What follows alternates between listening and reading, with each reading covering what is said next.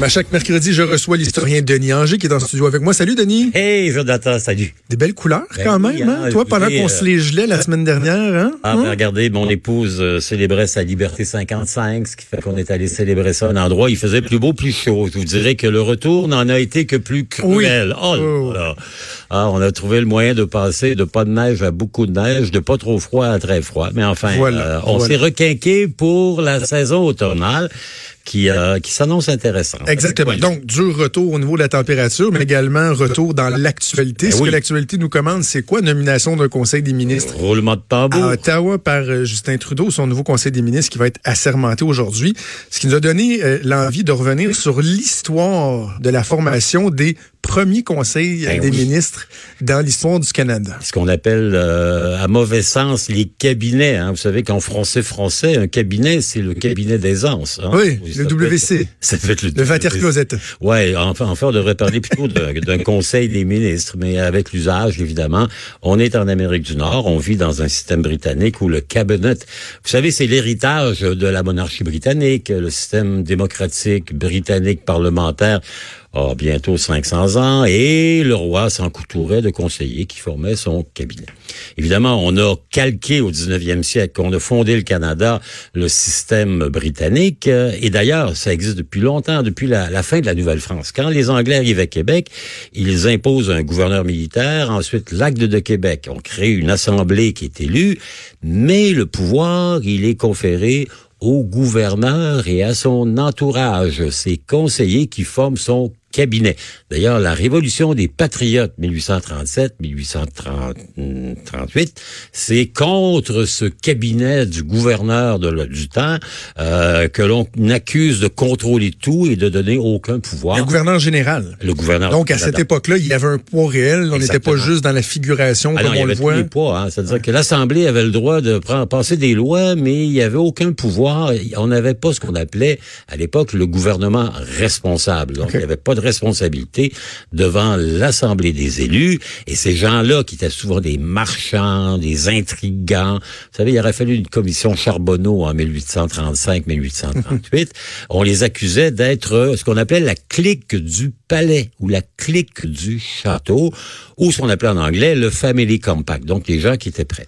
C'était les ancêtres du cabinet. Quand notre ami Johnny MacDonald est élu le premier premier ministre du Canada, on se souvient, 1er juillet 1867, des élections qui ont duré 5-6 semaines et où on allait voter, euh, il fallait se déplacer, puis des fois on se faisait matraquer pour se faire euh, priver de son droit de vote. Il forme son premier conseil des ministres.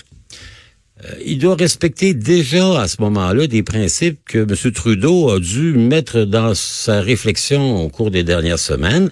Il doit représenter un peu les provinces qui font partie du Canada, les quatre premières provinces, donc l'Ontario, et c'est lui l'Ontario, donc ça va bien.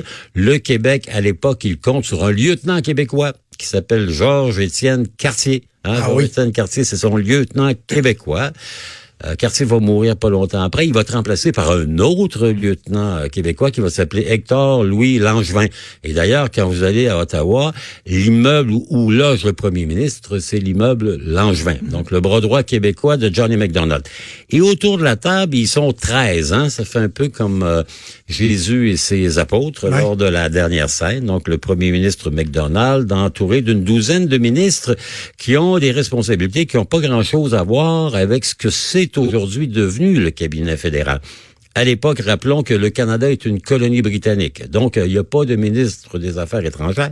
Hein? Parce que Ben oui. toute la gestion des relations internationales, c'est l'Empire qui l'a fait. Il n'y a pas de ministre de la Défense parce que le Canada est encore défendu par les Britanniques. Ici, à Québec, vous avez une garnison, mais la garnison, c'est 4500 soldats britanniques qui vont partir après 1871. Donc, on se concentre sur quoi? Sur les grandes fonctions régaliennes. Ce qui est important, c'est d'avoir un ministre des postes, hein, parce que déjà, à l'époque, le timbre existe et il faut avoir un ministre des postes. C'est un ministère mineur, mais il va toujours être là jusqu'à la privatisation de Poste Canada. Le dernier, je pense, a été André Ouellette, qui a été un ministre libéral. Euh, le ministre des Postes, qui est souvent un ministre junior. C'est-à-dire que souvent, les Canadiens français de service, ils vont au poste parce que c'est quelque chose qui ne demande pas grand-chose. Évidemment, vous avez le ministre des Finances. Lui, il était là dans le temps, il est encore là aujourd'hui. Et c'est, comme diraient les latins, le primus inter pares. C'est le premier parmi les égaux. Le ministre des ah Finances du Canada, ça a toujours été considéré comme le plus important dans l'espèce d'échelle de la gloriole politique. D'ailleurs, ils ont marqué euh, vraiment l'époque euh, pas remonter trop loin, mais souvenons-nous, par exemple, euh, du rôle que Paul Martin a joué dans le cabinet de Jean Chrétien. La stabilisation des finances du Canada est largement attribuable au rôle de Martin. C'est un très bon ministre des Finances. C'était pas un très loyal serviteur de son premier ministre. On s'en souvient. Il préparait la suite. Exactement. Il préparait sa suite à lui, qui n'a pas été aussi glorieuse qu'il l'aurait espéré. Il y avait eu, euh, sous Brian Mulroney, un type qui s'appelait Michael Wilson, qui avait amorcé la réforme, la, comment dire, la, la rigueur administrative, une certaine austérité qui a remis le Canada dans le sens des planches.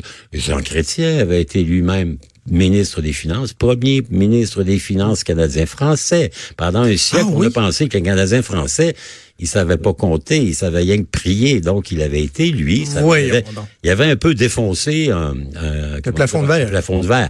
Comme en 1958, une femme qui s'appelait Hélène, Hélène McCraw avait été conservatrice quand même, la première femme à accéder au sein des saints qui est le Conseil des ministres. Le Canada, évidemment, on l'a dit, ce sont des provinces. Aujourd'hui, c'est pire que pire parce qu'on a vu le résultat de la dernière élection. Euh, Monsieur Trudeau a pas de député ni en Saskatchewan ni en Alberta. Il va falloir qu'il se casse la tête, trouver des artifices pour donner à l'Ouest canadien, qui en plus est en beau calviniste contre lui, la voix que l'Ouest canadien espère avoir. Sinon, on va avoir une croissance du Wexit. Brian Mulroney avait eu le même problème, lui.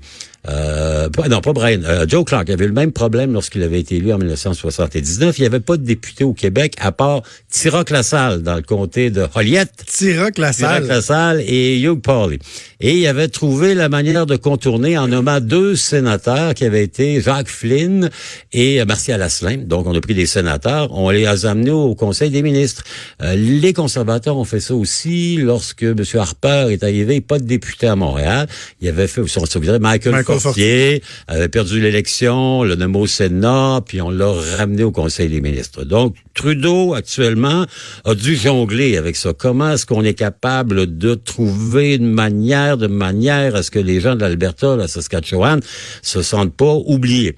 Évidemment, on va donner à Christina Freeland un, mandat important. Tout le monde le dit. Elle devrait être vice-première ministre. Ça fait longtemps qu'on n'a pas eu de vice-premier ministre. 2006. 2006. Elle s'appelait Anne McClellan. Et c'est d'ailleurs elle que Trudeau est allé chercher il y a un mois pour lui dire, pourriez-vous me conseiller un peu? Avec Isabelle Hudon, Exactement.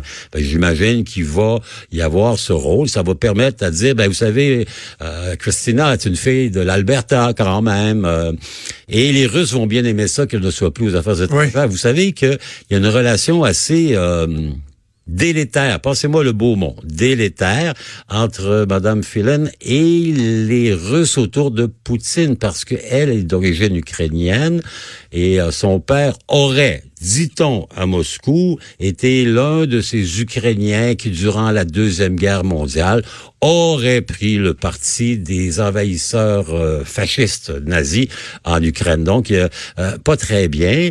Euh, L'arrivée de, de notre jeune, regardez, il me fait tellement penser, lui, euh, et Philippe euh, François, Philippe Champagne, Champagne à City Howe. City Howe, il a été le grand ministre de William Lyon Mackenzie King dans les années 1940. Et on disait de lui, de City Howe, qu'il était Minister Everything. Donc, il a été ministre de tout et de rien. Il était plutôt très bon. Champagne semble plutôt très bon et il va peut-être être en mesure aux affaires étrangères de rapiécer un peu les relations qui sont pas particulièrement cordiales ni avec la Chine, ni avec l'Arabie saoudite, ni avec la Russie. Et inutile de dire que la relation avec les Américains est quelque chose de plutôt imprévisible. Hein. Ça dépend de l'humeur du président Trump, sur quel pied il s'est levé ce matin et qu'est-ce qu'il a vu dans sa euh, dans son bol de céréales. Donc, l'enjeu est intéressant. La représentation régionale, la multiplication des fonctions. Je vous ai dit qu'au départ, il y en avait 13, qui étaient, qui étaient un peu de défense, un peu de transport ferroviaire, un peu de perception des impôts et pas mal beaucoup. Ça a toujours été au cœur des fonctions d'un appareil gouvernemental que de percevoir les impôts. Le ministre des Finances et il y avait un ministre de la Justice parce qu'il y avait, et on le sait, dans l'acte de l'Amérique britannique du Nord, il y a deux niveaux de justice. Il y a celle qui relève du common law anglais, sur lequel le gouvernement fédéral joue un rôle, la justice d'appel, et évidemment au niveau des provinces, notamment le Québec, il y a le code civil. On est une société distincte, quoi quoi qu'on en pense et quoi qu'on en dise, oui, aurait dit M. Robert Bourassa il y a déjà bien des années. Quand tu euh, parlais du rôle du, gouverneur général, donc le, digne représentant de Sa Majesté la Reine, l'équivalent au provincial, c'est le lieutenant-gouverneur, à partir de quel moment ce rôle-là a été amoindri, est devenu un rôle qui, oui, va avoir une certaine importance dans, dans, dans les circonstances. Par exemple, là, on va, on va peut-être le voir dans les prochains mois lorsque le gouvernement est en, le gouvernement est en danger. Mais à quel moment et pourquoi, à un moment donné, il y a eu cette espèce de, de cas sur l'eau, cette évolution-là dans l'importance du rôle du GG? Ben, le GG, ouais. C'est-à-dire que quand il arrive ici, euh, le gouverneur anglais, Murray, Carleton et compagnie, il a tous les pouvoirs. Hein? Ensuite, l'élection de l'Assemblée fait en sorte qu'il y a moins de pouvoir puisqu'il ne peut pas percevoir, il ne peut pas déterminer le niveau des impôts. Il faut attendre 1848. Il y a eu la, la rébellion 37-38 en Ontario comme au Québec. Au Canada, Bas-Canada, les deux se battent pour les mêmes principes. Papineau ici en bas et Mackenzie King en haut là-bas. Et euh, ils vont avoir les mêmes les mêmes insuccès, mais l'idée germe et sous le gouvernement de La Fontaine. Hein, vous savez, le pont La euh, l'édifice le La Fontaine, hein, Louis-Polyte La Fontaine, le pont tunnel, c'est quand même un personnage important de notre histoire. Il a été le co-premier ministre de ce qu'on appelait à l'époque la province du Canada, Ontario et Québec. Et en 1848, il va obtenir le gouvernement responsable. Donc, euh, le gouvernement est responsable devant l'Assemblée. Si vous n'avez pas l'appui d'une majorité de députés, vous êtes renversé, quoi qu'en pense le gouverneur. Donc, la fin du rôle fondamental exécutif du gouverneur, 1848-1850. Le gouverneur, il s'appelle Elgin. Et d'ailleurs, une des décisions qu'il va prendre va créer quelque chose d'un peu épouvantable. En 1848, il décide de d'autoriser le vote de l'Assemblée de donner des compensations aux pauvres habitants canadiens français catholiques dont les fermes ont été brûlées durant les troubles de 1837-1838 une émeute à Montréal qui est dirigée par nul autre que le directeur des pompiers de la ville de Montréal, qui est un anglophone de l'Ouest, va déferler sur le Parlement qui se trouve, où se trouve aujourd'hui le, musée de Pointe-à-Calière. Ils vont sacrer feu en Parlement et ils vont brûler finalement la bibliothèque, à tel point que les députés vont être effrayés et ils vont décider à ce moment-là que la capitale ne sera plus Montréal, mais ils vont s'en venir en alternance quatre ans à Québec, quatre ans à Toronto. Donc, 1850, c'est le début du gouvernement responsable à tel point qu'après, les gouverneurs généraux, les lieutenants-gouverneurs, à toutes les fois qu'ils vont essayer de se mêler un peu des affaires, ça va créer des scandales. Il y a eu un scandale ici à Québec avec un lieutenant-gouverneur qui s'appelait Auguste Réal Angers, qui avait démis Honoré Mercier parce qu'il le trouvait corrompu dans un scandale de compagnie ferroviaire qui s'appelait le scandale de la compagnie ferroviaire de la baie des Chaleurs. En 1925, on va voir la même affaire à Ottawa. Le gouvernement de Mackenzie King, qui porte le nom de son illustre ancêtre, va être euh, renversé. Il va vouloir déclencher les élections. Le gouverneur qui s'appelle Lord Byng, le général Byng, va dire non, non, non. Et il y aura une élection où on va dire le gouverneur général s'est mêlé de pas ses affaires. Et finalement, il va avoir un rôle très, très, très honorifique depuis ce temps-là. Euh, on le vu un petit peu avec Madame Jean lorsque le premier ministre Stephen Harper avait demandé de proroger la Chambre.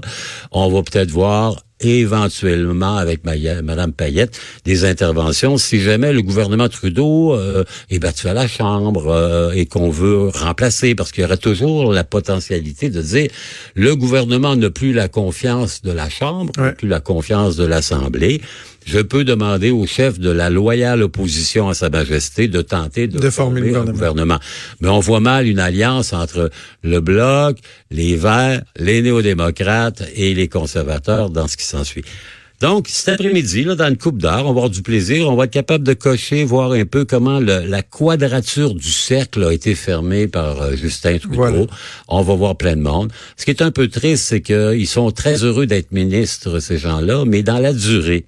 Et si je vous dirais à Jonathan, donnez-moi 10 ministres importants de l'histoire du Canada avant 1960, je pense que même moi, j'aurais de la misère. C'est difficile. trouver- C'est difficile. Vous savez, c'est un régime où le premier ministre Contrôle tout. a tout, presque. a tout, et c'est lui qui est l'héritier. Donc, pour le bien ou pour le mal. Puis peut-être que ça va faire plaisir à, à Madame Anglade d'entendre ça aujourd'hui, que les ministres, finalement, dans la longue durée, ben, ils s'effacent un peu. On oublie un peu. Au les bons coups comme les mauvais coups des fois. Denis, Oui. on va surveiller ça cet après-midi. On se reparle sûr. la semaine prochaine. On fera un bilan. Merci, salut. Salut, bye.